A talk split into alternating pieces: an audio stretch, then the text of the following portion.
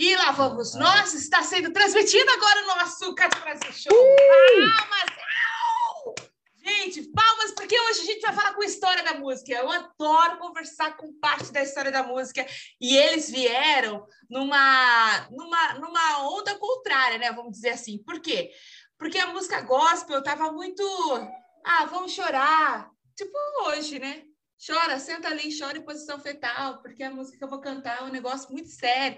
E eles vieram trazer uma proposta muito legal de música e marcaram a adolescência, marcaram a juventude de muita gente, incluindo dessa pessoa que vos fala. E está aqui comigo representando o Grupo Nazareno, Gustavo Legal, visitante. Ah, seja bem-vindo. Nossa, agora você foi lá atrás.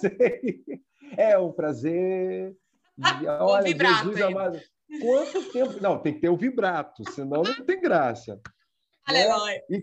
E, e, cantando fora do tom e o guitarrista tentando ir atrás em busca do tom. Aí acha o tom. E o convidado sem graça aqui, ó. O convidado sem graça. Sem graça. Seja bem-vindo, Gustavo. Obrigado tempo por ter vindo bom, aqui. Que tempo bom. Eu que agradeço o carinho, Kátia. Obrigado. Quando a gente voltou, estava falando isso para minha esposa aqui agora, né? Quando a gente voltou, eu peguei lá o Instagram da banda que eu só tinha feito, mas a gente nunca tinha trabalhado naquele Instagram. É. Você foi a primeira pessoa que entrou em contato comigo e falou assim: Cara, eu quero fazer uma entrevista com vocês. Vamos. Eu falei: Vamos, vamos embora. É isso aí mesmo. Foi muito legal. E tem sido muito divertido porque a gente tem feito entrevistas com pessoas que, que são fãs da banda e que, e que também foram tocadas pela banda quando eram adolescentes e jovens. Isso é muito legal. Né? Tem uma história com a banda. Então, é, dar entrevista com quem é fã, com quem tem uma história com a gente, é tudo mais fácil e, fica, e, e é mais honesto. É, é, muito mais honesto, né? Porque você vê que a pessoa está é, tá naquela emoção ali de estar tá junto, de estar de, de tá conversando. De está desmaiando aqui do lado, ó. Isso é muito legal. Eu também é sou muito... tiete pra caramba. De... Eu sou tiete do Resgate, da Oficina G3, do Catedral. Essa galera toda também eu fico tietando, de broderagem. Porque é uma galera que eu cresci indo, né? Então... E, e, e, isso que é legal, assim, você, você cresceu ouvindo e a gente cresceu ouvindo vocês e isso pois fez é. parte, ajudou a converter muita gente, ajudou o processo Sim. de conversão de muita gente, porque é, eu acho que quando vocês é, chegaram lá em 1998, 88, lá em 1998, quando vocês começaram, eu acho que ainda Sim. tinha uma visão do gospel, do cristão, como essas coisas mais ai, que chata essa música, nossa, que música sem graça, não sei o quê. E aí vocês é, vieram numa onda que falou, peraí, Jesus é diferente, esses crentes são diferentes, o Jesus que eles pregam são diferente, é diferente, né? Vamos prestar atenção na mensagem deles.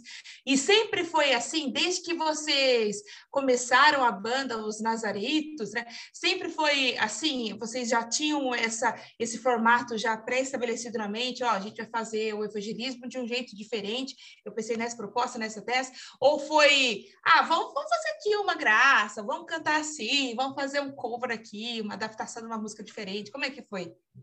Cara, que pergunta, que pergunta inteligente, que pergunta. Cara, tudo que eu preciso, é, é tudo que eu precisava que alguém perguntasse isso pra gente, né, e tal. Cara, a coisa foi acontecer assim. É, eu sempre, eu sou filho de pastor neto, de pastor bisneto, de pastor tá no, tá no DNA já, né? E sou pastor. Meus irmãos são pastores e tal. Olha. Então, assim, é a família toda. Então, tem os tios que são pastores. Então, é uma, é uma família assim. Eu, meu pai, muita gente não sabe, meu pai fez parte da Jovem Guarda. Ele teve uma banda chamada Os Devaneios. Meu pai tocou com os Golden Boys, com os The Fevers, é, com Raul, com Tim Maia, com Erasmo Carlos, com Rony Von. Ele tocou com essa galera toda. Então, eu cresci num lar que literalmente se ouvia Beatles e Rolling Stones. Uau. Literalmente. Então, meu pai curtia muito isso, né? E, e eu cresci ouvindo isso. A, a minha, as minhas referências, apesar de ter, de ter nascido na igreja, literalmente, as minhas referências eram era, era a galera de fora, não era a galera de dentro, porque de dentro ainda se tinha, apesar do Vencedores de Cristo ter sido um divisor de águas, e foi mesmo, porque o, o, o vencedor de, os Vencedores de Cristo, ainda, se eu não me engano, é antes do Rebanhão ainda. É, o Rebanhão com o Janires é, é que vai... Pô, o Janires, quando eu vi o disco do, do, do Rebanhão com o Janires com, com a camisa aberta, aquele peito cabeludo aberto assim, eu falei, caraca, que, que isso? Você é crente? Eu falei, caraca, você vê que é uma coisa tão tão boba, né? Mas na época era uma coisa tão progressista, né? Tão para frentex. E eu falei, cara, que coisa maneira. Mas naquela época não tinha ainda uma coisa assim que o que me despertou foi uma banda chamada Blitz, que todo mundo conhece, que fez um sucesso nos anos 80 com Evandro Mesquita. Maravilhoso. Né, com a Fernanda. Ah, meu Deus. Com a Fernanda Abreu, né? Cantora também. Então, a Blitz foi a, foi a banda que eu, que, assim, que eu me lembro, foi a primeira banda que eu olhei e, e, e misturava rock com essa coisa teatral. Eu estava até esses dias vendo um disco da Blitz na internet. Eu tinha esse disco, inclusive. Eles coloridos, com chapéu, com óculos escuros, aquela coisa que, que o Nazaritos fez muito bem, porque eles eram a nossa referência maior, né? Depois eu vou estar falando sobre isso também. E, e esses caras é que, que, que vão de alguma forma esses caras vão vão tocar a minha vida de falar assim, cara, tá aí. Uh, aí eu comecei a me envolver com teatro na igreja, com música e sempre procurando fazer o que eles faziam, porque o Evandro Mesquita, além de, de cantor, ele é ator, né? Então é, sempre a Blitz tinha essa coisa teatral. Então isso me marcou bastante. Então eu comecei a me envolver na igreja com isso. Quando vai surgir os Nazaritos em 98, eu não vou dizer para você que eu já tinha uma, uma, uma, uma ideia é, pré-estabelecida do que eu queria. Eu já sabia uhum. o que eu uhum. não queria. O que eu não queria como, ser como banda, eu já sabia. Mas eu ainda não sabia o que queria. Então, em 98, quando a gente vai surgir, a gente vai fazer um evento aqui no Rio de Janeiro, em Mangaratiba, que fica entre a minha cidade, que é Itaguaí, e Angra dos Reis uma cidade chamada Mangaratiba. A gente foi convidado para tocar num show da prefeitura lá. E, e, você sabe que sempre o primeiro show de, de, festa de prefeitura é gospel. Só que ninguém conhecia a gente e, e, e, a banda principal era o Catedral. E tocar antes do Catedral era horrível. Por quê? Porque quando você vai. Cara, era horrível tocar para o Catedral. Por quê? Você vai tocar para catedral, antes do catedral, a galera, entre uma música sua e outra, a galera ficava, ficava assim: catedral, catedral, catedral. Cara, cara, era muito chato, cara. Aquela galera, porque eles têm uns fãs assim, muito, muito. Muito fervorosos. Né? São muito fervorosos. Então, entre uma música e outra, os caras ficavam gritando catedral. Eu me senti aquilo, uma, aquilo era uma humilhação tão grande. Eu falei, cara, eu, eu não vou deixar esses caras ficarem pedindo catedral na minha vez. Não vou, mas eu não vou mesmo. Aí eu lembro como se fosse hoje. Eu subi com a banda, a banda nem era conhecida, não era nem os nazarenos, quer dizer, não era nem os nazarenos que depois viram os nazaritos. Era, a gente se chamava ainda Livre Acesso. Cara, eu entrei no palco, a primeira música nossa era do Beleléu. E aí, quando a gente começou a cantar a música do Beleléu, é, no meio dessa música eu parei, fiquei pedindo para a galera cantar junto. Eu fui no tecladista e falei assim, cara, toca a música do Fluminense, do Botafogo, do Vasco, do Flamengo, que eu vou fazer uma coisa muito legal. Vamos mandar o Botafogo pro Beleléu aqui, o Vasco pro Beleléu, o Flamengo pro Beleléu, e nós vamos fazer uma, cara, e, e vamos fazer uma, uma, uma coisa assim inédita aqui. Aí eu comecei a cantar, não, não, não, não, não vou pro Beleléu, canta comigo. Aí eu comecei, e o Botafogo foi pro Beleléu, Cara, aí os botafoguenses começaram a olhar para a gente. E o, Botafogo... e o tecladista começou a tocar a música lá, né? Do Botafogo, né? Botafogo, Botafogo, campeão. E tal. Aí eu fiz com o Fluminense. Aí quando eu fiz com o Vasco, a galera já vaiou, porque tinha muito Vascaíno. Quando eu comecei a fazer do Flamengo, aí a gente começou a tocar lá uma vez Flamengo, sempre Flamengo. Cara, eu lembro que a festa inteira começou a cantar a música do Flamengo. Aí nisso começou a vir todo mundo. Isso na primeira música. Cara, daí em diante, ninguém gritou mais catedral. Entende? Uau. Gritou depois.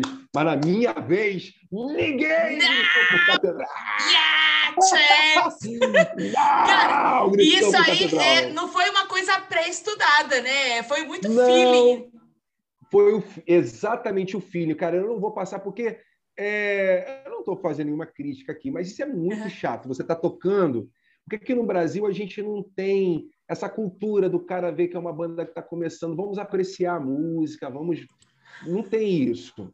E não existe essa educação no Brasil de, de ver uma banda e assim, vou curtir uma banda, legal.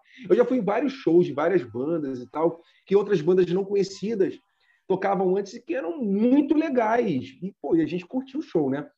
E, e, foi por, por não querer que a galera chamasse Catedral. Na minha vez, foi que eu tive essa ideia. E aí surge, com medo de ser humilhado publicamente, surge os Nazaritos aí, como você conhece. Começou em 98 nesse show, e bendito show que a gente fez. E depois, quando o Catedral começou a tocar, a gente assistiu do palco, lá tietando, obviamente. Né, é. Palco, mas a gente não deixou ninguém gritar catedral nossa vez. Ah!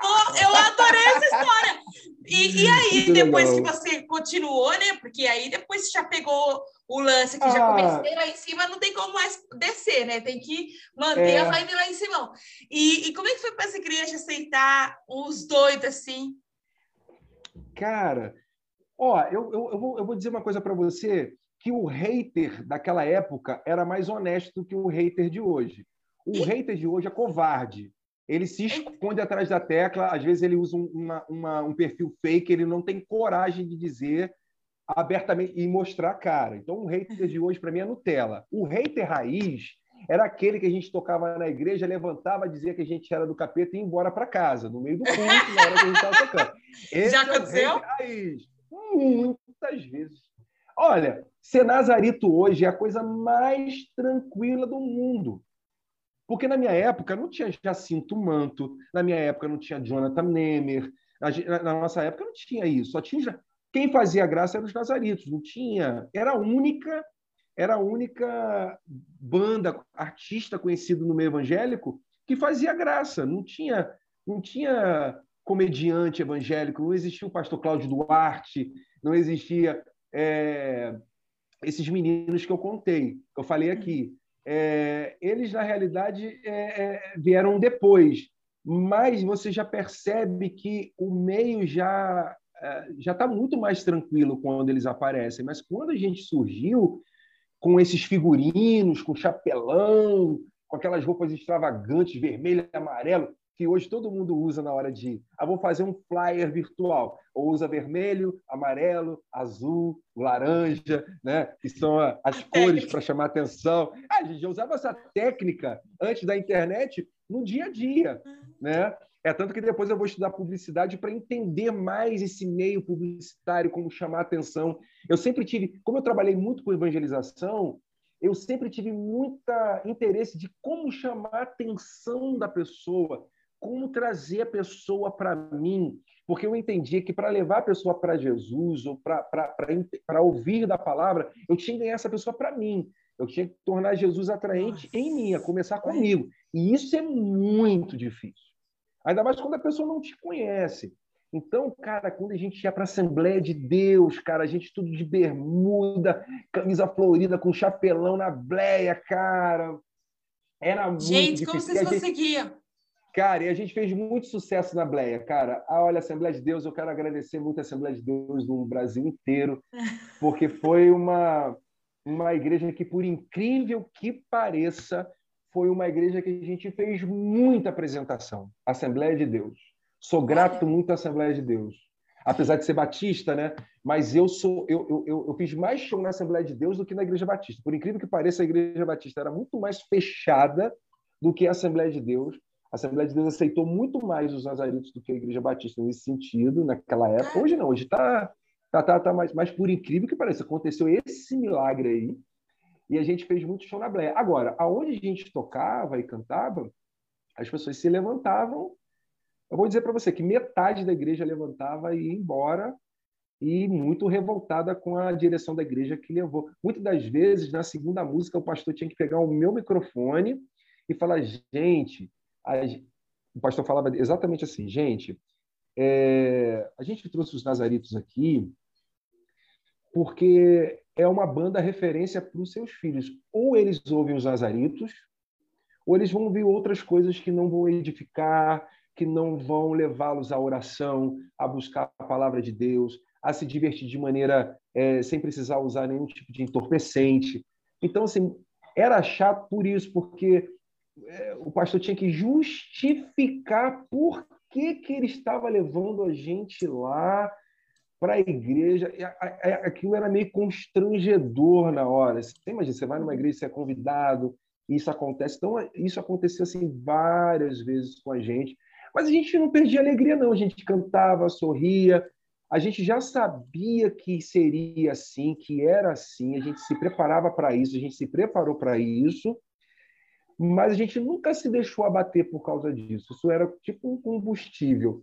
Mas depois a igreja. Aí, quando a gente voltava pela segunda vez naquele lugar, show era tranquilo, mas estou falando dentro da igreja, né? Uhum. Mas quando a gente voltava para a igreja depois, aí era mais aceitável, as pessoas entendiam mais, aí que elas entendiam que, ah, legal, é, é tipo assim, ah, tá bom, é melhor que os meus filhos ouçam essa, essa porcaria aí do que ouvir aquela porcaria do mundo, entendeu? Pelo menos é uma porcaria, pelo menos é uma porcaria gospel. É, né? aleluia! Então, é, é, isso aí. É tanto que eu botei agora, a gente a gente está divulgando, né? Eu estou brincando, eu estou botando assim, a pior banda de rock de todos os tempos está de volta. Esse é o nosso slogan, a pior banda. Esse dia a gente foi por muito tempo chamado assim, de pior banda de todos os tempos. Então tá bom, então Caramba. a gente como brincadeira. É. Eu estava conversando, né, né, no, acho que foi a primeira entrevista dessa temporada, eu conversei com o Paulo, com o Netinho da banda Patmos, ele disse que uma uhum. vez eles foram se apresentar e aí o, os irmãos, quando viram eles todos também com as roupas dele, do jeitão dele, né? É, fizeram uma votação lá e eles olhando assim para a igreja, quem quer que eles cantem, levanta, quem quer que eles não cantem, continuem sentados, que todo mundo sentou. Chegou a acontecer alguma coisa parecido com isso com vocês? É, tá. Kátia, a gente foi tocar num lugar que era só de adolescente. Eu pedi é. a galera para tirar o pé do chão. Tira o pé do chão e bata palma e tal, aquela coisa. Tira... E a gente tocou. Uhum. Ah, aí teve. Os pastores se reuniram. É, foi um retiro de adolescentes, tinha uns 600 adolescentes e tal. Uau! E os pastores e os pastores falaram assim, é, fizeram uma sabatina comigo porque bater palma era pecado e a igreja não é, a igreja não batia palma porque palma era uma coisa de veneração e adoração a ídolos.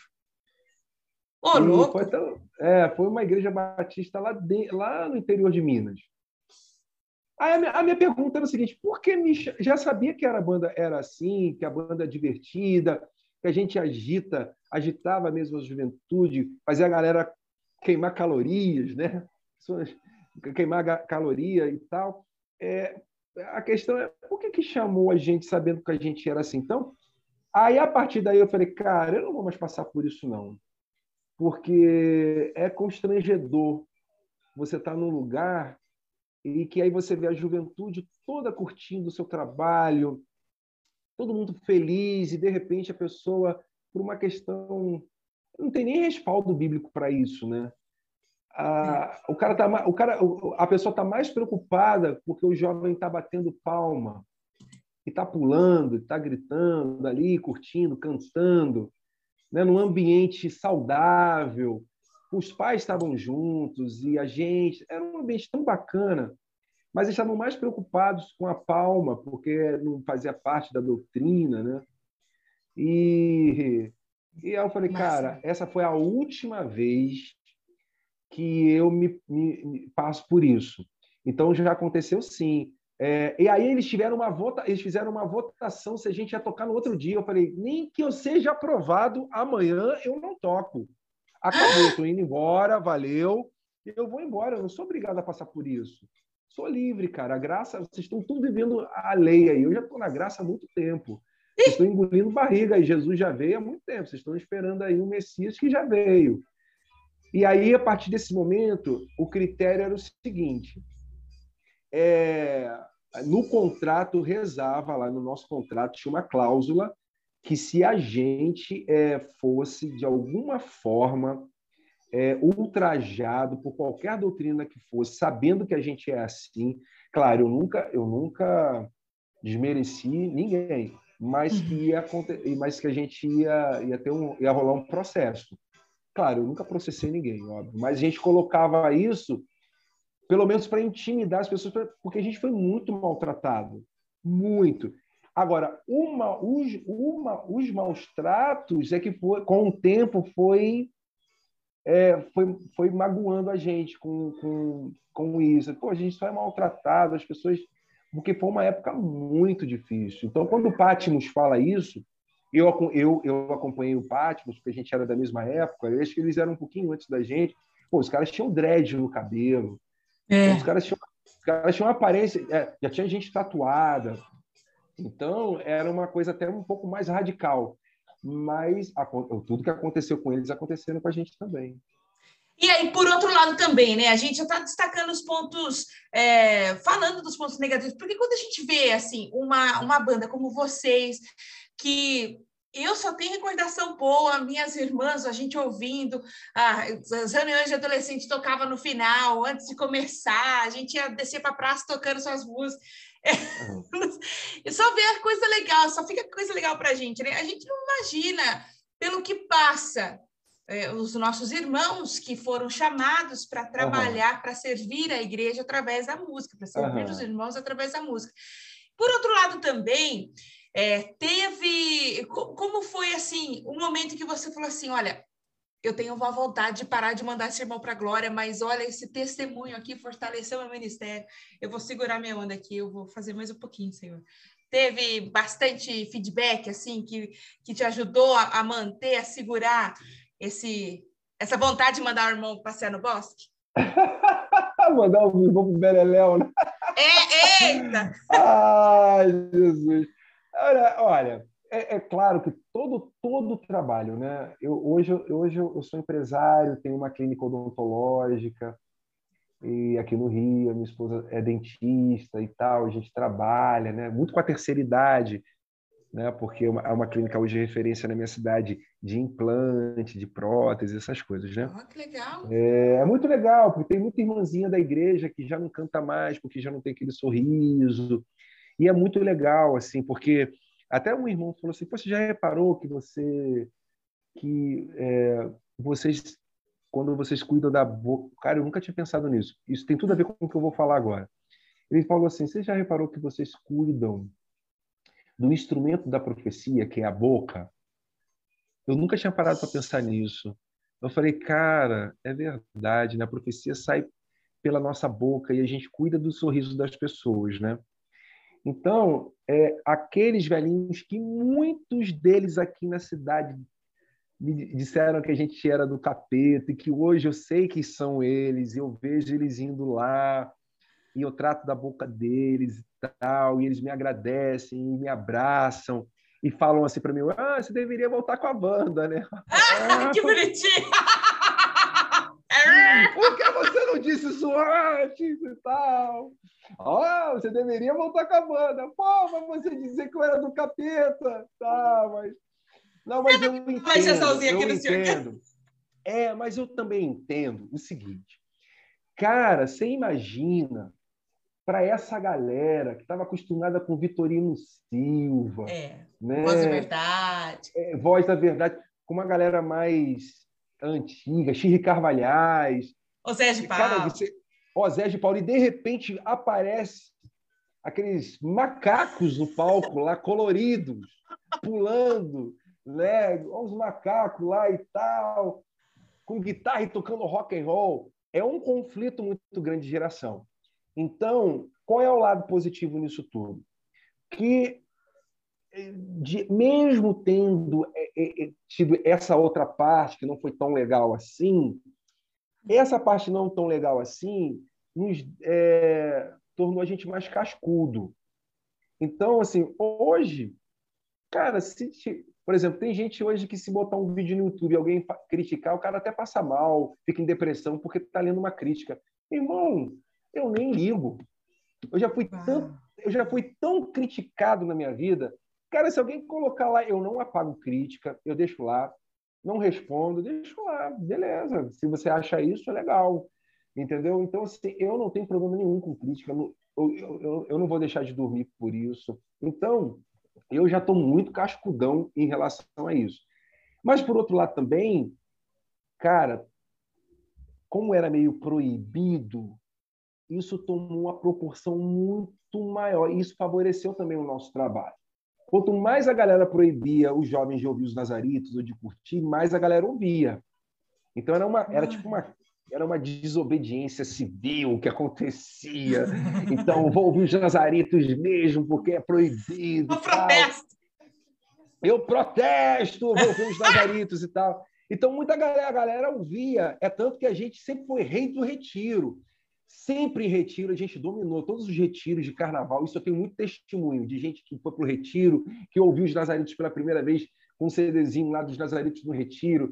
Então, por protesto e por, por, por e para a galera quebrar paradigma, a galera a galera ouviu os Nazaritos. Então, isso acabou é, é, essa proibição, essa coisa do mais velho criticar a gente, acabou é, causando mais curiosidade no jovem e o jovem quis mais ouvir mesmo, e vamos ouvir e tal. E, isso acabou favorecendo a gente. Então a gente vendeu muito disco, a gente de CD, né? A gente fez muito show, a gente e hoje eu vejo a gente agora que a gente voltou, uhum.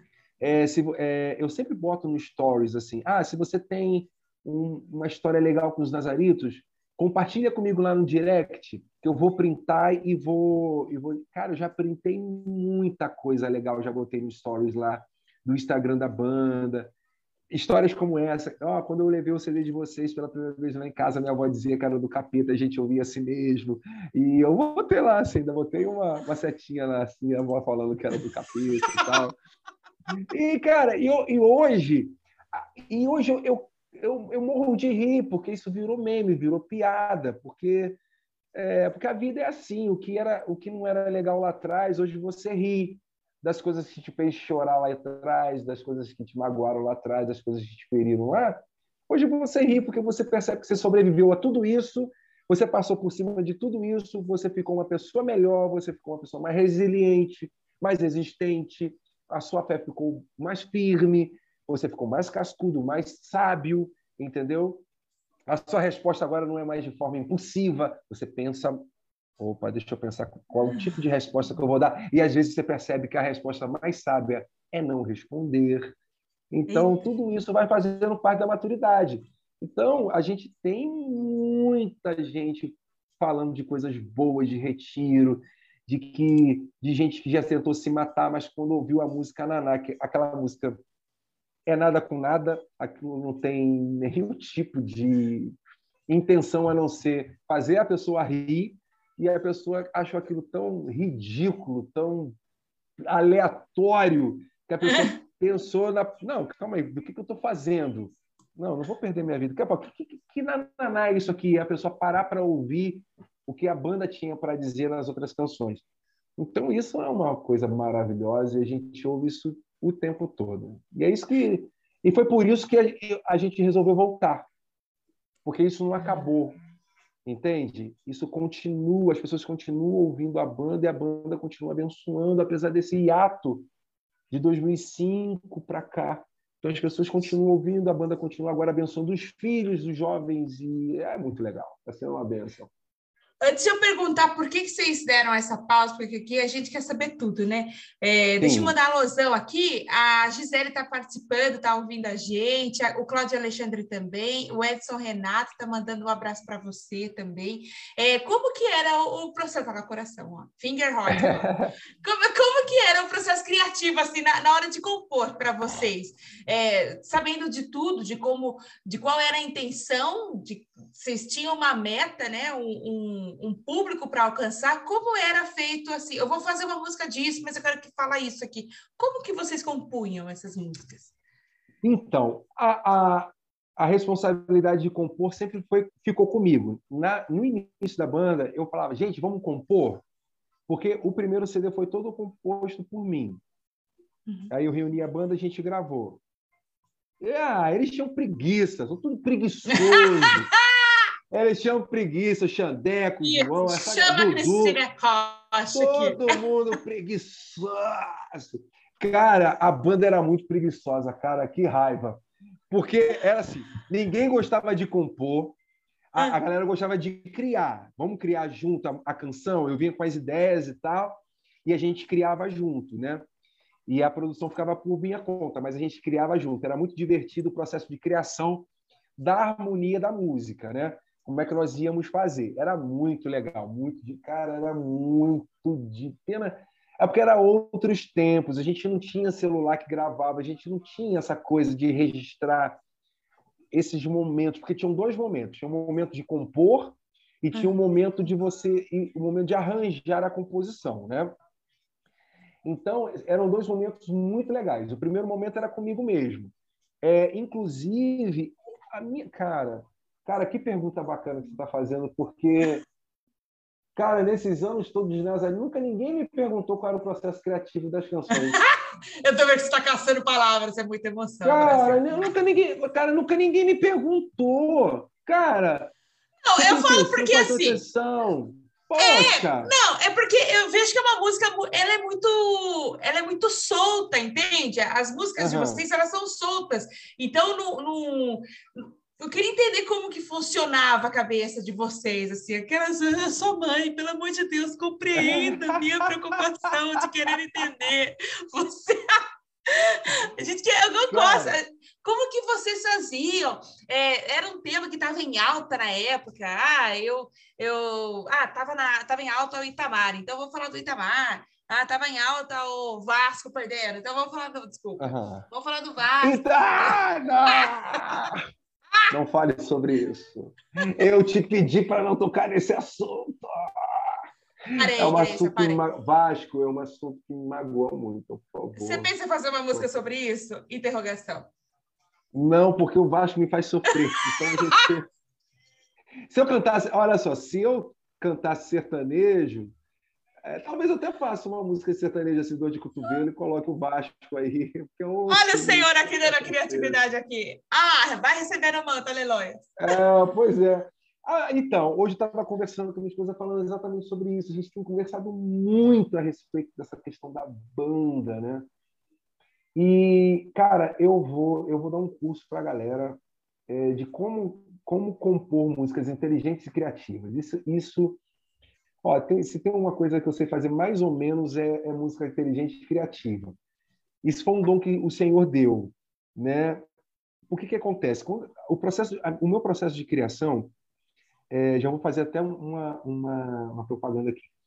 Eu já eu compus duas músicas novas para os Nazaritos agora que a gente é, eu tô eu tô no estúdio fazendo o processo de rascunho aí vou reunir a banda para a gente fazer o processo de arranjo porque é, por mais que eu seja produtor musical o legal é fazer o processo de arranjo junto porque é, é muito divertido e eu não quero perder essa essência porque sempre foi a essência da banda a gente se reunir para montar essa questão arranjo por exemplo eu tô fazendo uma, eu fiz uma música sobre a cafeína porque o, o, o, o ópio do crente é o café, né?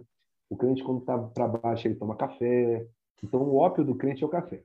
Então, a música ela diz mais ou menos assim, né? Eu não cheiro, eu não cheiro cocaína, mas eu tomo café.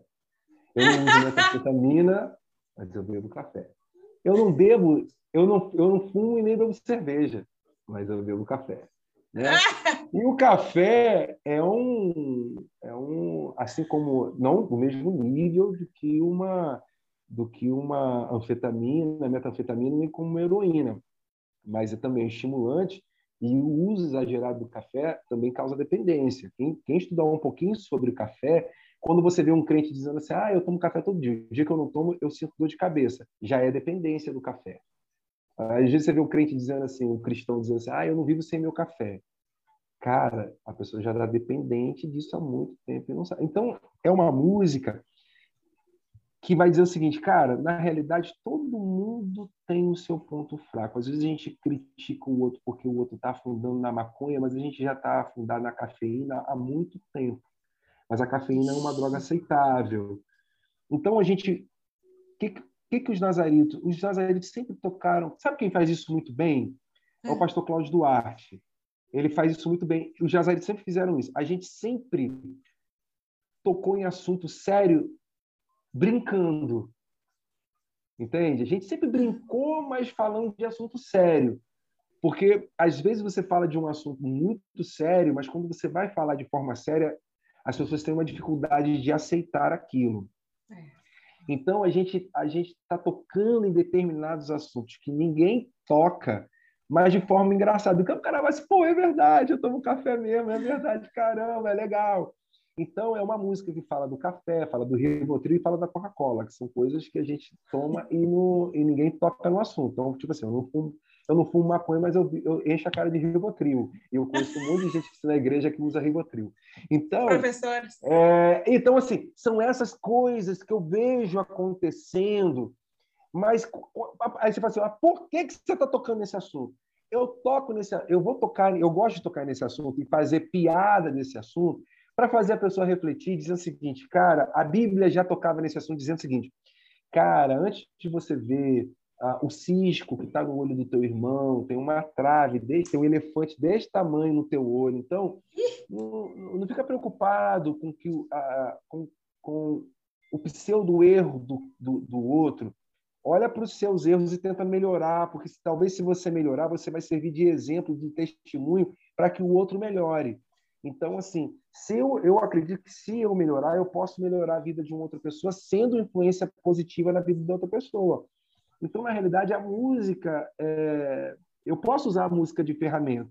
Então, eu percebi que nem sempre eu vou poder pregar sobre determinados assuntos, mas cantar eu posso, fazer graça daquilo eu posso, e aquilo vai de alguma forma fazer a pessoa raciocinar. Entende? Então, o processo criativo da banda sempre foi esse de, por exemplo, tem, tem uma música nossa que diz assim: sou crente, estou vivendo. Tem gente que não é, tá morrendo, sou crente, vou para o céu. Tem gente que não é e vai para o Beleléu. As pessoas estão achando que eu estou que eu estou fazendo uma apologia do crente, tipo assim, sou evangélico, estou vivendo. Tem gente que não é evangélico, tá morrendo, sou evangélico, vou para o céu. Tem gente que não é evangélico e vai para o Beleléu. Não, Cara, primeiro que Deus não tem religião. A religião de Deus é Jesus Cristo. Ele é a nossa religião, ele é o único capaz de religar o homem a Deus, né? Então, na realidade, esse negócio de sou crente, estou vivendo, tem gente que não é. Isso foi uma crítica que eu fiz ao crente achar que ele, só ele vai para o céu e ninguém vai. Então, eu creio que tem gente que não é evangélico na carteirinha lá e que a gente vai ter surpresa que Deus vai alcançar e vai e vai e como tem muito crente na igreja que também não vai, porque a Bíblia diz que nem todo mundo que diz Senhor, Senhor herdará o reino de Deus. Então tem gente lá fora que vai, tem gente aqui dentro que não vai. E a salvação é uma coisa muito individual. Então as pessoas cantam isso como se eu tivesse fazendo, ah, eu sou crente, tá vendo? Eu sou melhor do que vocês. Não, essa música é uma é uma crítica ferrenha que eu faço em relação ao pessoal que diz que é crente porque é crente é melhor. Se você olhar a letra da música, ela é toda uma crítica. Só que naquela época não tinha YouTube para eu explicar as canções, não tinha como. Eu... Hoje tem. Eu vou fazer uma série de vídeos no ah, YouTube falando sobre as músicas e que to todas as músicas que a gente fez tinha um sentido por trás. Eu nunca, eu nunca, esse é um, compromet, um comprometimento que eu, que eu tenho com Deus. Eu sempre prometi, eu, eu fiz um voto com Deus que toda música que eu fizesse teria um porquê, um propósito, porque eu acredito que o nosso Deus não passa, ele não faz nada sem um propósito. Tudo que ele faz tem um propósito. Então, eu também tenho que fazer algo com um propósito, né? E o propósito que eu tenho é levar vida e vida com abundância, porque eu creio que o Deus que eu, que eu sirvo, ele, ele faz isso. Então, agora que eu estou tendo a oportunidade de, de falar sobre isso. Então, o Sou Crente é uma crítica ferrenha em relação de gente que se Nossa. gaba de ser crente, mas muita gente não sabia disso. Entende? Eu tô então, chocada. Gente... É, mas muita gente olhava assim e falava assim: ah, mas isso aí. Pô, tá vendo? É isso aí, nós somos crentes, eles não são. Eu falei, Ih, caramba, o cara não entendeu nada do que eu quis dizer. Mas é porque a gente não tinha essa, essa, essa oportunidade, entendeu? Uau, que legal! E, e aí vocês é, antes de eu chegar na, no ponto que eu acho que é o que eu mais estou me segurando aqui para fazer uma, essa pergunta, é, vocês estavam numa crescente muito legal, né? É, uhum. Cantaram no Rock in Rio, cantaram antes da, da Iron Maiden. Como é que foi isso aí, menino? Me conta. Uma banda Vamos de lá. crente, Cara, de essa, rock crente. E lá, essa história, nossa. essa história foi muito legal. Por quê? É, na época, o Garotinho, o Antônio Garotinho, tinha pretensões de vir presidente do Brasil, até veio, né, candidato a presidente e tal. E assim como o Bolsonaro, a, naquela época, a, as lideranças evangélicas do Brasil toda estavam apoiando o Antônio Garotinho para vir presidente do Brasil, uhum. né? E nesse período, o Antônio Garotinho ele foi, ele era governador do estado do Rio de Janeiro e ele era embaixador do Rock in Rio. Olha. E num show que a gente fez para a Rádio Melodia aqui no Rio de Janeiro, toda vez que eu brincava do Beleléu, que era sempre a última música que a gente brincava de Vasco, Flamengo, Fluminense, quando eu falava do Flamengo, ele entrava no palco, porque ele é flamenguista, né? Ele entrava no palco e, e fazia graça com isso. Aí, numa das apresentações, eu falei assim, governador, você já pensou a gente fazendo isso no Rock in Rio? Porque eu vi na televisão que ele era o embaixador do Rock in Rio. E eu vi uma entrevista dele com o Roberto Medina. Aí eu hum. falei, governador, você já imaginou a gente fazendo isso no Rock in Rio? Ele falou assim, cara, essa minha ideia é fantástica. Ele falou, ele falou assim, ele falou, cara, essa minha ideia é fantástica. Fulano de tal, vem cá, vamos levá-los no Rock in Rio. Então, a primeira banda, porque que acontece? O Harold de Oliveira, que, é, que era o dono da MK, que era deputado federal, também pediu o garotinho para poder levar a oficina G3 lá, é. entende? Então, aí foi a oficina G3, a primeira banda... Uh, Fomos nós, o garotinho colocou lá e a oficina G3. A gente foi pelo governador e o Harold levou o, o pessoal do, do, G3 também pelo governador para tocar lá. Então, a oficina G3 tocou na primeira, na primeira semana e a gente tocou na segunda semana. Aí, o governador me liga e fala assim: Cara, você está por onde? Eu falei: Tô aqui, tô por aqui pelo Rio. Ele falou: Ó, dá um pulinho aqui que o Medina está aqui e nós vamos conversar. Caraca! E aí eu fui lá conversar com o Medina. Nossa, eu tremia todo, né? É? Cara, eu tô com o cara que fundou o Rock in Rio, o cara que criou o Rock in Rio.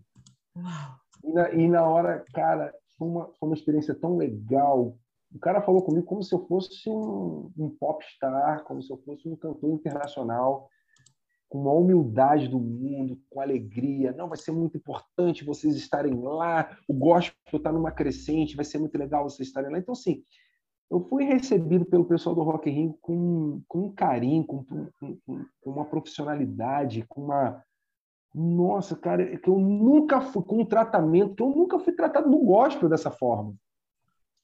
E aí, cara, eu fiquei tão encantado com tudo que estava acontecendo, com que os caras realmente, por isso que é o Rock in Rio, os caras pensam em tudo, em tudo no momento que eles vão buscar você, no momento que eles vão trazer você no palco, no seu camarim, eles pensam absoluta, absolutamente em tudo. Aí ele ligou para a Mariz, acho que é Marizinha, Marizinha, acho que é, que era da Novamente Produções. Ela entra em contato com a gente e fala assim: vocês têm duas opções.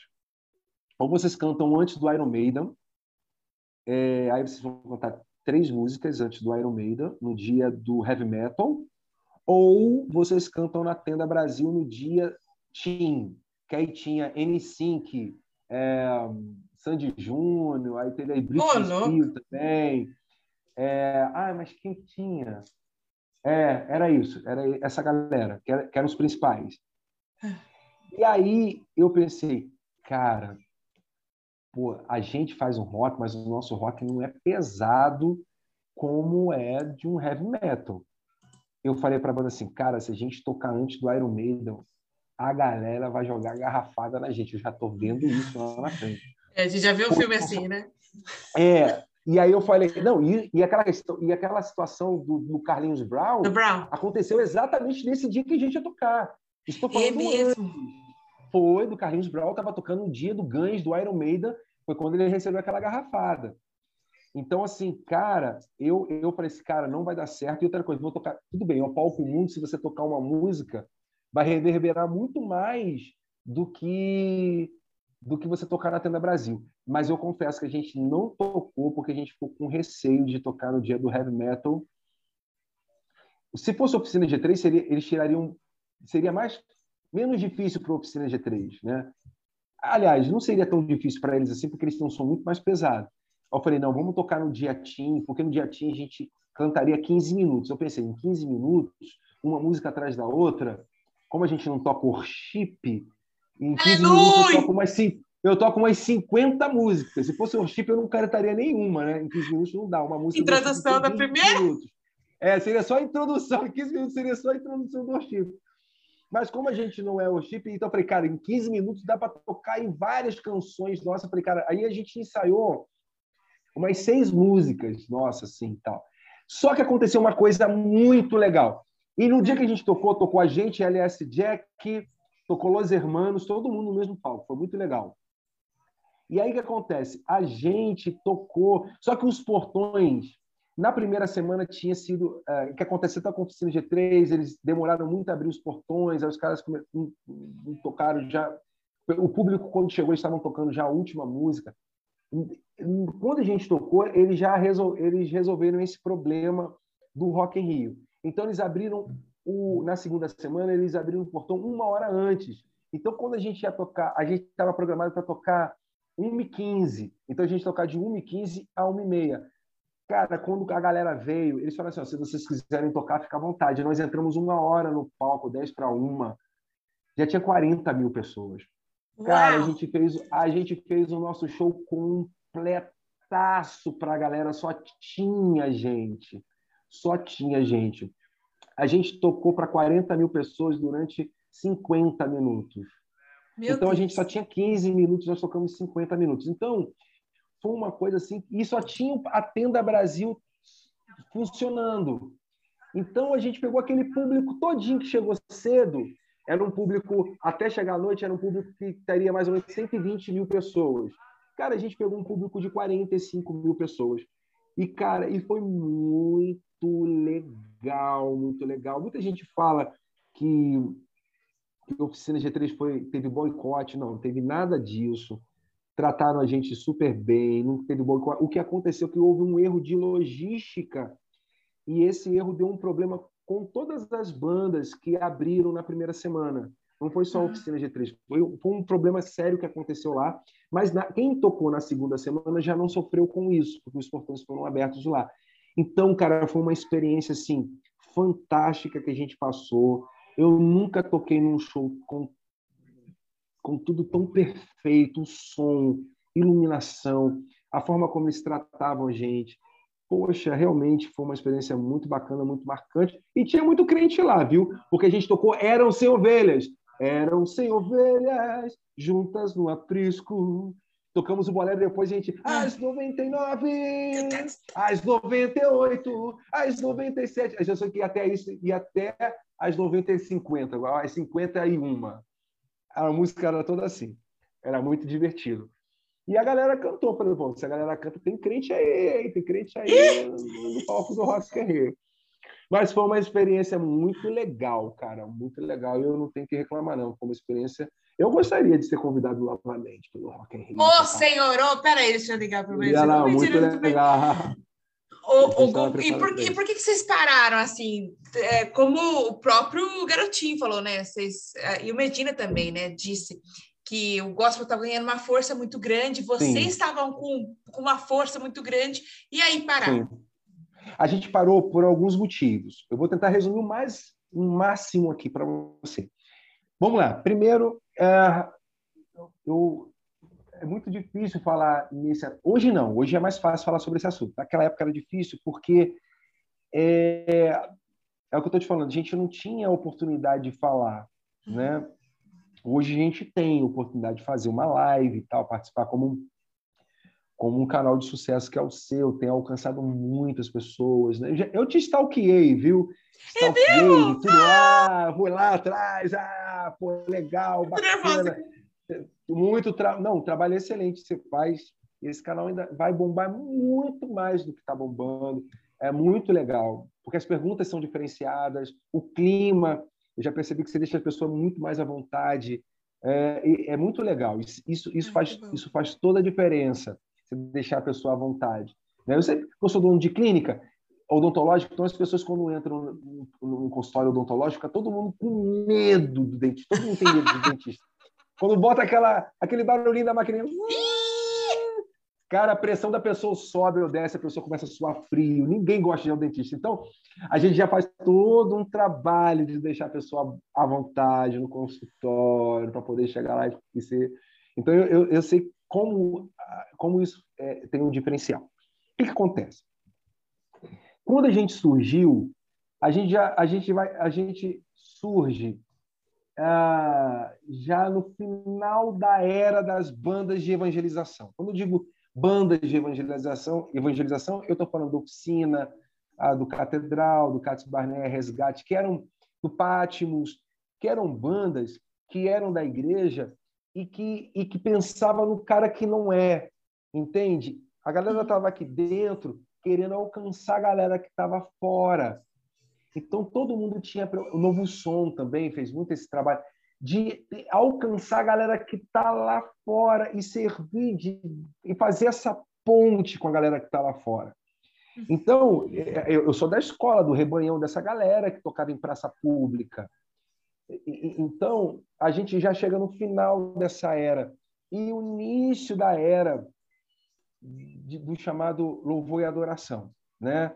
Uhum. É, que vai tomar, que, que vai começar lá com Azaf Borba, com, com Ademar de Campos, e vem a Célia, Kleber Lucas, com as comunidades, né? Surge Aline Barros, surge, surge essa galera toda, mas essa galera, essa galera ainda dialogava com a galera de fora. Havia um diálogo desse pessoal de adoração aqui de dentro com a galera de fora. Vai surgir, vai surgir uma outra galera de louvor e adoração que vai, que vai arrebatar o Brasil e essa galera veio com o discurso de que eles tinham a voz profética para o Brasil e isso vai acontecer de forma é, pública num show que foi promovido no Maracanã, aqui no Rio de Janeiro, que a gente vai fazer parte desse show. O Maracanã está lotado. Essa banda vai se apresentar. É a primeira vez que eles vão se apresentar no Rio de Janeiro para um evento gigantesco como esse. E eles pegam o microfone e, e falam literalmente que eles são a voz profética de louvor e adoração para o Brasil. O que, que vai acontecer a partir desse momento? É, a partir desse momento, o mercado vai se apropriar dessa voz profética e aí começa a surgir um mercado que eu chamo de monocromático, que é um mercado que não é mais plural. A partir dessa banda, todo mundo vai começar a tocar a mesmíssima coisa que vai dar resultado a isso que a gente está vendo hoje. Ixi. O que a gente está vendo hoje é resultado dessa voz profética que aconteceu lá atrás. Quando eu vi aquela pessoa cantando e falando isso no palco, eu falei para os meninos assim: isso vai dar ruim. Isso não é legal. Sabe por quê? Porque as pessoas vão comprar como voz profética. Porém, isso é uma, eu vejo isso como manipulação de massa. Porque uma, uma mentira. Porque, olha só, uma vez que aquela pessoa diz que o que ela canta é o que Deus quer para o Brasil, e o que eu canto? E o que a oficina canta? E, você está entendendo onde eu quero chegar? E, uhum. e, e, o, que, e o que o Patmos canta? E, que a, e o que a banda rara canta? Não é? É o que eles cantam agora?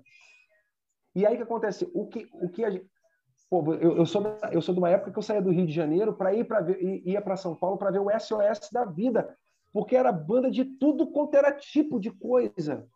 Era banda que tocava hip hop, a que tocava rock, a que tocava reggae, a que então você ouvia, no SOS da Vida, você ouvia, era mais plural a música gospel. Aí a música gospel se tornou uma coisa só. E aí o que acontece? Pode reparar que o que estou falando aqui é o que aconteceu. As bandas daqui que começaram com louvor adoração pararam de dialogar com o que estavam fora e começou a dialogar só para quem estava dentro. Aí começam os congressos de louvor adoração só para quem está dentro. E aí, aquilo que era evangelização, aquilo que a igreja pensava para fora, passou a ser para dentro. Então, aquilo que antes era ide por todo mundo, agora é vinde. Mas Jesus nunca falou vinde, ele sempre falou ide. Então, a, a, pode reparar, todas as bandas que eram plurais, que eram indo, passaram a, a não ter. Aí, ó, Cássio Barné já não foi mais a mesma coisa, a Catedral já não foi mais a mesma coisa, apesar de outras situações. Aí você começa a ver a resgate, a, a, aquelas bandas, novo som, aquelas bandas que, que, que eram grandes bandas, vão começar a diminuir e o Brasil vai começar agora num novo momento. Esse, esse movimento começa lá em Belo Horizonte e vai começar, e vai começar a permear para o Brasil inteiro. A música gospel se tornou uma música monocromática. Mas o mundo está monocromático, né? Você percebe às vezes, por exemplo, o Vasco ainda vai, às vezes vai jogar, vai jogar todo de preto. Antigamente o Vasco jogava todo de preto, era camisa branca, short preto, uma camisa de outra cor, a coisa era até mais colorida. As coisas deixaram de ser coloridas, deixaram de ser plurais para se tornarem monocromáticas. Então o que acontece? Eu naquele dia aquilo eu, eu, eu, cara, em 2004 eu vou ter uma reunião com a banda e vou falar assim, olha só, chegou a hora da gente procurar outra coisa para fazer, porque hum, a agenda vai começar a diminuir bastante, porque agora a galera só entende o que é louvor e adoração, o que essa galera fala. Mas se eu falasse isso naquela época, uhum. ia, ia aparecer inveja, recalque. É. Você está entendendo? Então, a gente preferiu se calar, não vamos falar nada, porque pode parecer que a gente está com inveja, e a questão não é essa, não é, não é essa. Mas é melhor a gente tirar o time de campo. E a gente começou a ver isso se refletir, inter... começou a diminuir o interesse da, da, das igrejas em relação ao que os nazarenos estavam fazendo, o interesse de shows começou a, a diminuir, não foi só para a gente, foi para um monte de gente. É tanto que um monte de banda começou a parar ou a diminuir seus eventos, entende? Por causa desse movimento. E eu tô falando, gente, ó, isso está acontecendo, ó, falava para quem estava perto de mim. E foi o que acabou acontecendo. Só que aquilo que foi uma novidade e que dominou se tornou a coisa mais chata do planeta hoje e que eu soube de uma e eu soube de uma pesquisa que foi feita mais de 62% da população evangélica do Brasil acha chato. Eu falei, Sim. Tá na hora de eu pegar o meu chapeuzinho, tirar a poeira dele, pô, voltar. E aí eu comecei a perceber que um monte de banda começou a voltar, né? Eu tive, é, um monte de banda começou a voltar. Aí começou a voltar Rebanhão, sinal de alerta. Aí começou a ver que. O Amari. Que, Pô, aí começa a chover, aí Catedral volta também, começa a voltar um monte de gente, aí eu vejo novo som agora tocando em tudo quanto é lugar. Aí você começa a ver esse crescente dos últimos, dos últimos, do último ano, da pandemia para cá. Você começa a perceber que essas bandas começam a voltar. Você começa a ouvir novamente sobre Brother Simeon, você começa a ouvir novamente sobre o resgate. Opa! Você começa a... Aí você começa a falar, ih, caramba, que legal, que bênção. E as pessoas reclamando, não, não aguento mais ficar uma hora, uma hora e meia em pé, meu joelho não aguenta mais, eu não aguento mais ficar na introdução em 30 minutos, eu não aguento mais. Eu falei, cara, o que era monocromático, o pessoal agora quer que volte colorido? Pô, então se é colorida, a banda mais colorida do Brasil, tá aí, tal. Falei, cara, tá na hora de voltar. Tudo tem um momento certo, tem um momento de se espalhar, tem um momento de se ajuntar, né? A Bíblia já diz isso. Eu falei, cara, tá aí, tá na hora de voltar. E me surpreendeu muito quando eu vou mexer no Instagram da banda, ainda, ainda muito. O número de seguidores do Instagram ainda é muito pequeno em relação ao, à, à turma que conhece a gente, que gosta da gente. Mas a gente está voltando agora, tem, tem, tem 25 dias só que eu, eu, eu, eu acho que tem 30, fez 30 agora, que eu, tô, que eu comecei a dizer para o pessoal que a gente estava voltando, né? Então, eu tô assim, é um carinho tão grande. Aí começou um monte de gente, produtor de evento, a entrar em contato com a gente e tal. Eu tomei um susto, eu confesso a você. Eu tomei um susto. Uhum. E cada dia eu tenho mais certeza que o, que há um momento para tudo e um momento para a banda voltar é agora. Esse é o momento da banda voltar. Então, e arrasou. Eu... Você veio para socorrer a gente, obrigado. É, então, um abraço. É por, aí, eu te disse, agora eu te disse por que, que a banda parou e estou dizendo agora por que, que a banda voltou. Que... Pelo mesmo motivo. Dois em um, dois em um. Arrasou. É e é mesmo esse negócio aí, né? Eu, eu tava falando outro dia, não lembro com quem que eu tava falando, que parece que a gente tá andando para trás com a música gospel, não tava andando para trás, tava, né? Porque graças a Deus que tá despertando os irmãos que fizeram história para voltar de novo, né? Voltar de, parece até uma redundância, mas para voltar e fazer é. o de um jeito novo que eles faziam antigamente com perfeição.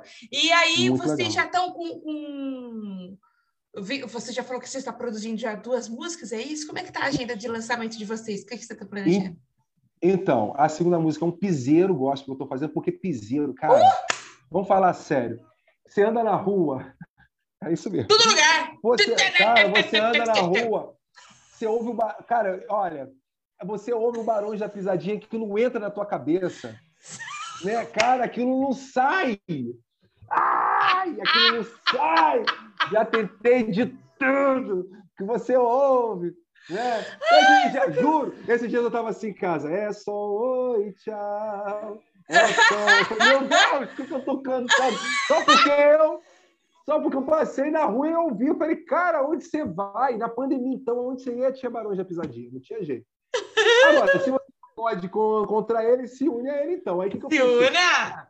Eu vou fazer um piseiro rock nessa linha aí dos Barões da Pisadinha. Cara, eu comecei na semana passada a fazer a produção, mas eu passei mal no estúdio. A gente, eu e um amigo meu que a gente está fazendo um rascunho, mas a gente se divertiu demais. Ele falou, cara, você é muito doido, isso vai pegar. A música tem dois minutos, ela é muito rapidinha. Ela é um, ela só tem, ela só tem uma estrofe uma, e uma e um refrão. Ela é pequenininha, é muito legal e fala é, é a mesma temática que os caras do piseiro, porque se você ouvir um piseiro, um forró, é sempre isso. É o cara que é, ele, ele, a mulher abandonou ele, ele foi para o bar encher a cara. É sempre essa, é, é sempre essa a temática. Vou para o bar, vou encher a cara porque ela me abandonou. Worship. É, é a mesma, é a mesma pegada. E aí eu também estou usando a mesma, a mesma temática. A temática é que o cara se converte, ele deixa de ele, ele para de beber, né? Ele para de frequentar o bar e vai para a igreja. Mas é, tem bar tem bebida, é a mesma temática, só que é o inverso. Né? Em vez de ele pra, ir para o bar, não, ele vai para a igreja. Então, mas a linha melódica da música é a mesma coisa, aquela bateria. Aquela bateria sem vergonha, sabe? É a mesma coisa. Aquela sanfonia sem vergonha, é tudo a mesma coisa. A diferença é que vem com um rock and roll bem pesado, é a nossa características e tal, e tem uma parte da música que eu canto que você não vai entender nada. Porque geralmente a maioria desses caras de forró você também não entende nada que eles cantam, né? Então a gente vai, vai fazer uma paródia. Então vai ter um momento que eu vou cantar que você não vai entender o que esse cara está cantando, mas isso é proposital também. Então a gente entendeu. Ah, então não vou nem, nem procurar a letra, não, então. Cara, é, aí o cara, não, quando os cara quiser ler a letra, ele vai ter que ler lá no YouTube Premium, alguma coisa assim, vai lá olhar e Mas, cara, tá sendo tão divertido isso. E o que, que acontece? A gente ainda não abriu, a gente não abriu agenda ainda. Muita gente perguntando, e aí, vocês não vão abrir a agenda? Eu falei, calma, muita calma. A gente vai abrir a agenda. Eu tenho uma novidade. O que, que acontece? É óbvio que as músicas que a gente está fazendo a partir de hoje, uh, o humor vai ficando cada vez mais ácido. Eu não tenho mais 22 anos como eu tinha antigamente, eu estou com 44. Então, a gente vai ficando mais velho, gente, o humor vai ficando mais refinado, as letras vão ficando mais ácidas, mais provocativas, mas a gente não perde o bom humor, o bom humor vai continuar. Mas eh, a gente quer dar um presente, porque eu, uso, eu ouço muita frase assim, cara, você marcou a minha infância, você marcou a minha adolescência. Cara, que nostalgia boa é ouvir os Nazaritos de novo. Então, o que, que a gente vai fazer? É, eu disponibilizei toda a discografia da banda. Se você entrar hoje no Spotify, tem toda a discografia da banda. Se você entrar no Já baixei todos, querida. Já tá. Tá tudo baixei lá. Tudo. Já baixei tudo. Ah, tá, tá tudo lá. E aí o que acontece? Nós vamos tocar exatamente como está no CD. A gente vai fazer exatamente o que está no CD.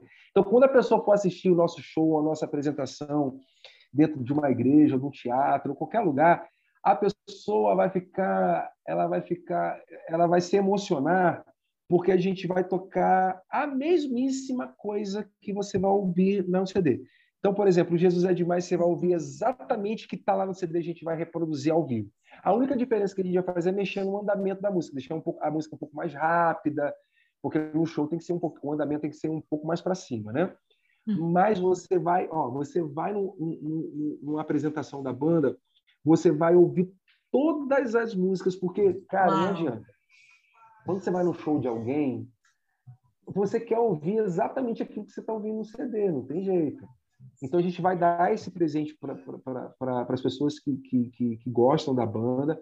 A gente vai reproduzir exatamente o que está no CD, a gente vai fazer ao vivo. É um presente Ai, que, que a gente legal. fazer, entendeu? Então a gente já está montando isso, o repertório, é, tudo está sendo feito com muito carinho, com muita. É, eu ouço, por exemplo, é, a gente está com essas duas músicas novas. É a galera que vai escolher qual é o título das canções. Nós vamos, oh. nós vamos, a gente vai, a gente vai liberar um trechinho das músicas e a uhum. gente vai dar umas cinco opções para cada música. Então a galera vai votar em qual título que, ela, que eles querem ver na, nas novas canções. Por exemplo, essa música aí é uma música que eu nunca toquei ao vivo, engraçado, né? É, o, o, o, o Jesus. É, ah, meu Deus, o Jesus Love Me Tender. Né? Eu nunca cantei essa música ao vivo. E é uma das canções que a galera mais pede para a gente tocar é essa música. E essa música é muito interessante, porque meu pai sempre curtiu Elvis Presley, né? Que eu falei, a gente ouvia muito Elvis, Beatles, Rolling Stones. E essa música foi em cima do Elvis, né? Que é, o, que é, que é Love Me Tender. Então eu fiz uma paródia e tal. Mas a letra dessa música ela é muito legal ela fala do amor de Jesus Cristo, né? Do que ele fez na cruz por nós. E é uma música que, cara, tem que estar no repertório, não tem jeito. Ah, que legal. E ela é uma música muito divertida, muito aleatória. Os Nazaritos é o Ronaldinho Gaúcho da, da música gospel. É a coisa mais aleatória do mundo. A, ó, a, a, banda mais aleatória do mundo é os Nazaritos, porque os caras saem um rock para vir para um bolero e vai para o sertanejo e vai para o piseiro. A gente é uma, é uma roda gigante. É, não, eu vou dizer para você, é uma montanha russa de emoções. Vocês estão demais, pelo amor de Deus. E essas, você está falando, por exemplo, agora da, desse piseiro, né, que vocês vão lançar aí. Uhum. São é, música de dois minutos, né?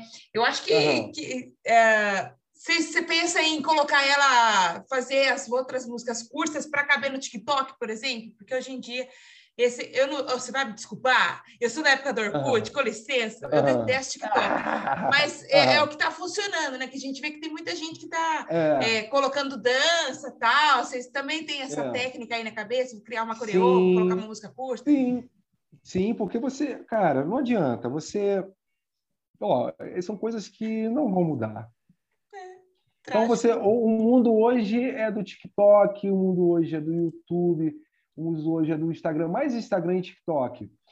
É, não é, é, é, quando eu digo a música é, ela é rápida, porque acontece? Quando a música é muito rápida, é melhor você. E quando você, é, é, eu tenho muito, eu tenho sempre tive receio de pecar pelo excesso. Então, assim, tudo é, é uma coisa que sempre ficou muito evidente e evidenciado no programa do Jô, você, ó, você poderia perceber, quando, quando, a, quando a entrevista era boa e curtinha, quando o Jô falava assim, bom, entrevistei agora o fulano de tal, todo mundo, ah... ah é. Então é melhor a galera falar assim, pô, já acabou? Ah, não! É melhor você ouvir isso do que falar assim, caramba, cara, que chato, cara, tá muito chato, não termina nunca esse troço, meu Deus. Entende onde eu quero chegar? Entendi. E, Eu prefiro, então, que a pessoa fale, ah, caramba, já acabou, muito curto isso, deveriam, deveria, ser, deveria ser mais longo. É sinal que a pessoa gostou. Entende? Oh. E se a pessoa não gostar, pelo menos foi dois minutos, foi rápido. Então, beleza, entendeu? Então, deixa para o ao vivo. No ao vivo a gente, a gente toca, bota mais um minuto no ao vivo, e a gente brinca com a galera, a galera canta e tal, e dança. A gente sempre brincou de trazer as pessoas para o palco, cantar com a gente, tocar com a gente, sempre foi muito divertido. Então, assim, é... mas é sempre pensando realmente no TikTok, é pensando no Instagram, nas coisas mais rápidas, né? E quem quiser ouvir uma coisa mais, mais longa, vai lá para o YouTube. No YouTube, tem... quem quer coisas mais longas vão ver no, no YouTube, né? Então a gente pensa, é claro que a gente pensa nos formatos, né? Do, do, do TikTok, do, do, e a gente faz para isso mesmo. Mas você vai fazer coreografia também? Que você quer saber se você vai fazer coreografia? Cara, cara. Só assim, aqui, ó. É, claro. Por que não a gente fazer? Passando em cima do chapéu. Gente, a gente, a gente sempre fez de tudo para chamar a atenção da galera, para a galera, pra galera ouvir o que a gente tem para dizer. Entende? Então, às vezes, as pessoas podem dizer, pô, esse cara tem 44 anos, com bigode branco, né, com, com a camisa, é, com, a, com, a, com, a, cabeça branca. Minha mulher fica assim, pinta isso, aí tem que pintar, tá branco. Então, eu falei, é verdade, tem que trazer o Grecim, o Grecim 4.5, para deixar ali para botar na, na cabeça. Aí, então, é, tem que colocar, tem que, pô, tem que parecer que é mais novinho. Então, é, então o que acontece? É, cara, as pessoas podem, ah, mas, pô, é ridículo. Cara, é ridículo nada, acho maneiro. Cara, se eu tiver 80 anos de idade com esse chapelão e estiver cantando, e, com, e seu vovozinho, o bisavô do rock, e se então... isso e se eu, e se eu for um velhinho e, e, e, a galera achar que o velhinho é engraçado e aquilo de alguma forma a pessoa parar para ouvir o que eu tenho para dizer, porque o que eu tenho para dizer são palavras de vida eterna, porque isso é o evangelho. O evangelho é a palavra de vida eterna. Então, se eu estou conseguindo trazer a pessoa e chamar a atenção dela para trazer algo que vai edificar, por que não botar meu chapéu? Entende? Por que não é, é, é, é pegar meu violão e cantar um piseiro? Por que não? Entende? Eu acho que ridículo é você inverter os valores, é, é, ridículo é você roubar, é você enganar. Isso para mim é ridículo, é pecado, porque tudo que é de pecado, o pecado é ridículo, né? Quantas vezes você errou e falou assim, poxa, por que, que eu fiz aquilo? Nossa, que, que nossa, que mancada tonta, né? Cara, pô, que ridículo que eu fui. Que, né? Às vezes, pô, por que, que eu dei aquela resposta? Por que, que eu tratei a pessoa assim? Por que, que eu fiz isso? Não tinha necessidade de eu ter feito isso. Você se sente mal, se sente ridículo, porque o pecado faz isso com a gente mesmo a gente se sentir ridículo em relação àquilo. Então, eu prefiro passar pelo ridículo para alcançar alguém levando a palavra de, de vida eterna do que ser ridículo e levar algo que vai afundar ainda mais a pessoa. A questão, a questão não é o ser ridículo, é a finalidade. Então, se a pessoa acha que eu sou ridículo por estar usando um chapéu e estar alcançando, então beleza, é um ridículo que vale a pena. Uau! Entende? Traduzindo, meus movimentos são friamente calculados, já dizia o, o profeta Chapolin no Chapolin. E você é jovem ainda, jovem ainda, jovem ainda. Jovem ainda. Amanhã, Amanhã será, velho será, velho será, velho será, velho será. Oh, não é? Então, cara, é. Eu vou ficar velho só amanhã. Eu nunca fico velho hoje, só amanhã. Amanhã eu fico velho. Hoje não, hoje eu sou jovem. Maravilhoso! Gu, eu gostei tanto de falar com você. Não. A Flávia adorou Ai, também te conhecer mais. Ela tá mandando aqui mensagem Pô, falando que adorou te conhecer. A Cássia também, minha irmã, que é uma fã de carteirinha, também está assistindo você. Obrigada, viu, por ter vindo aqui. Obrigada por ter me dado eu essa honra. E, eu estou muito animada, a gente está muito animado com essa, com essa volta de vocês aí. Daqui uns 10 anos, né? Você está falando aí, é, o vovozinho do rock, não sei o que lá. Daqui uns 10 anos, o que, que você pretende, você, Nazarito, pretende deixar de mensagem para você hoje? Ah, não! Está com o violão! Desde o início, você não falou nada, ainda tem não, qual é a música ah, que você quer? Fala aí. Vamos ver se eu ainda lembro. Pode escolher. Escolha. Não, eu tô sem. Aqui, ó. Ah, vamos fazer, ué. Tô com o violão aqui desde o início. Eu falei, será que ela vai pedir para eu cantar uma canção? Eu não sabia! Eu não sabia que você estava com o violão aqui conversando. Ah, mas é claro que a gente vai pedir uma música aqui. Vamos, vamos pedir o, o Jesus Love Tender lá. Então vamos. É, vamos. I love my love. Jesus love you. Jesus love me tender. I love my love. Jesus love you, Jesus love me tender. Não, não, não, vou pro Beleléu, com Jesus eu vou direto para o céu. Não, não, não, não vou pro Beleléu, com Jesus eu vou direto para o céu. Não, não, não, não vou pro Beleléu, com Jesus eu vou direto para o céu. Não, não, não, não vou pro Beleléu, com Jesus eu vou direto para o céu. Eu amo meu papai, eu amo a minha mamãe, minha mamãe amo de coração, coração a minha irmã, a minha irmã e meu irmão. Acabou, acabou. Vou embora, meu amor. Eu vou com o Senhor. Ah, cá, poporo, poro, popo. Na, na, na, na, na, na, na, na, na, na, na,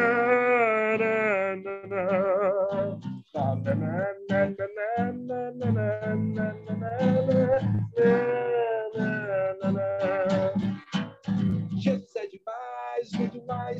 pode salvar você. E yeah, se quiser o amor, é só nele crer. Jesus é demais, muito mais pode salvar você. Yeah, se quiser o amor, é só nele crer. É só nele crer.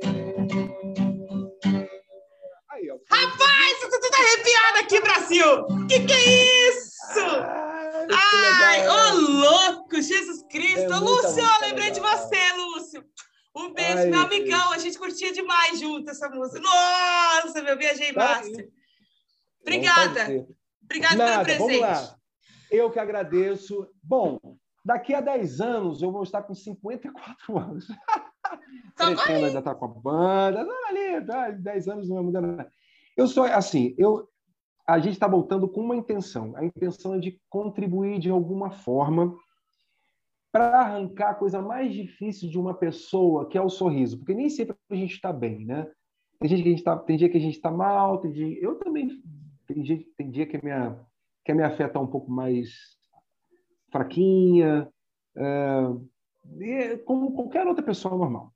Então, uh, eu, eu, a gente está voltando com a banda com um motivo, da gente arrancar sorrisos, porque um sorriso pode mudar a vida de uma pessoa. O sorriso pode tirar uma pessoa da depressão, um sorriso pode tirar a pessoa de pensamentos suicidas, um sorriso pode mudar a vida de uma pessoa. Às vezes, é, você, vai, você vai a um culto, chega lá, você está mal. Se uma pessoa te abraçar ou te fazer sorrir, talvez você não lembre mais das músicas que, que foram cantadas naquele culto e nem lembre da pregação que foi feita, mas daquele abraço, daquela pessoa que tirou um sorriso, você vai lembrar.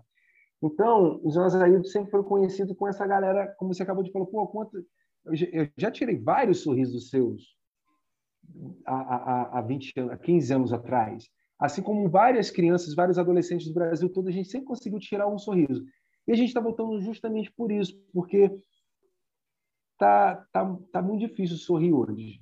Às vezes a pessoa sorri, mas é mais aparência do que sorrir de verdade. Você está entendendo? Eu não estou falando apenas de, de, tirar um sorriso, mas de tirar o melhor sorriso que a pessoa tem para dar. E esse é um dom que Deus deu para os nazaretos. Então, para os próximos dez anos, eu quero tirar o máximo de sorriso que eu puder tirar de uma pessoa e para que ela dê o melhor sorriso que ela possa dar, independente se ela usa aparelho ou não usa aparelho, se ela tem dente, se ela não tem dente, se ela usa prótese, se ela não usa, não tem entender, não tem problema. Mas um riso que venha da alma, que venha do coração, de verdade, e que aquilo que seja a alegria de fato do Senhor, porque a alegria do Senhor é a nossa força. Então, esse é o único motivo da nossa volta, é arrancar das pessoas o melhor sorriso que elas podem dar. É isso. Ai, gente, olha, obrigada pela honra. Quando vocês quiserem, volta aqui. Com, nossa, quando você quiser falar de chá, de, de, de, de obturação, fazer tratamento, pode vir aqui falar comigo, vem conversar, me dar essa honra. Obrigada por ter vindo. Vamos, vamos sim. Você, você é de São Paulo, você é da onde? Interiorzão de São Paulo, Araras. Eita, Araras, ó. Araras. Vamos, olha, eu, ó, um dia ainda vou estar tá aí. Amém. Porque está surgindo muita oportunidade para a gente em São Paulo. E aí a gente vai fazer um ao vivo aí. Uh! Ok? A gente vai fazer aí, junto com você pessoalmente. Porque online é, ah, é legal, mas bacana é o presencial. O legal é a gente estar tá aí. Rapaz! Mas Olha, a gente vai fazer. vou tomar meu solítico. Eu vou tomar. Mas eu que agradeço o carinho. Muito. Precisar da gente, a gente está à disposição. Gente, que alegria, que Deus te abençoe demais. E um beijo para você, pro pessoal da banda também. E para você que está assistindo a gente também. Um beijo para você. Que a alegria do Senhor, como o Gustavo pregou aqui para nós, né? Através da vida dele, que a alegria do Senhor seja a sua força Amém. também. Os, tempos, os dias não são fáceis, os tempos estão aí cada vez mais difíceis, né? Mas o Senhor, a alegria dele, a alegria que ele nos dá e a nossa atitude como cristão aqui, deixando ele feliz, isso aí fortalece a nossa fé até que ele venha nos buscar. Juízo! Obrigada, Cu, beijo! Tchau, obrigado! Tchau, gente!